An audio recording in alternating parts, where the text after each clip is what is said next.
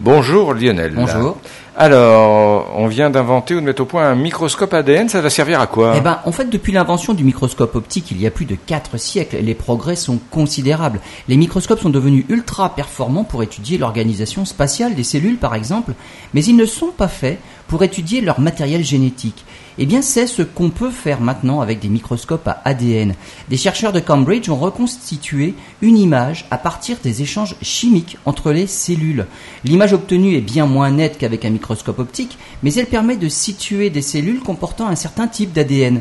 La technique combine une approche chimique et algorithmique pour reconstituer l'image et elle permet de repérer facilement des cellules mutantes. Une piste très prometteuse pour améliorer les traitements contre le cancer par exemple, une technique également prometteuse pour étudier le système nerveux central.